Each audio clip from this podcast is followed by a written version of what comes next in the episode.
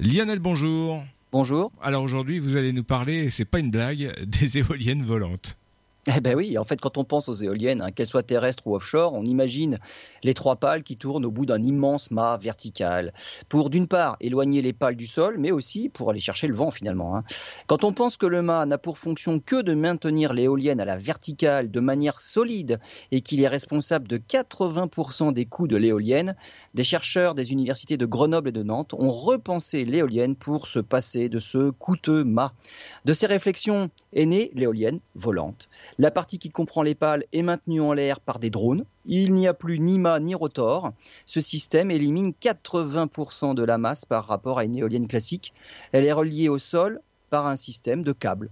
L'éolienne se comporte comme un gigantesque cerf-volant. Autre avantage de cette technologie, c'est la hauteur atteinte. Alors qu'une éolienne classique s'élève jusqu'à 80 mètres, l'éolienne volante peut monter à 300 mètres, où les vents sont plus forts et plus réguliers. Et grâce à l'élimination de l'entretien de la structure centrale et au gain de puissance engendré par des vents plus forts, le coût de cette technologie est réduit de 60%. Des prototypes existent depuis 2010. Le projet a reçu le prix spécial du jury au concours EDF Énergie Intelligente. Un début de commercialisation du projet est prévu pour 2020.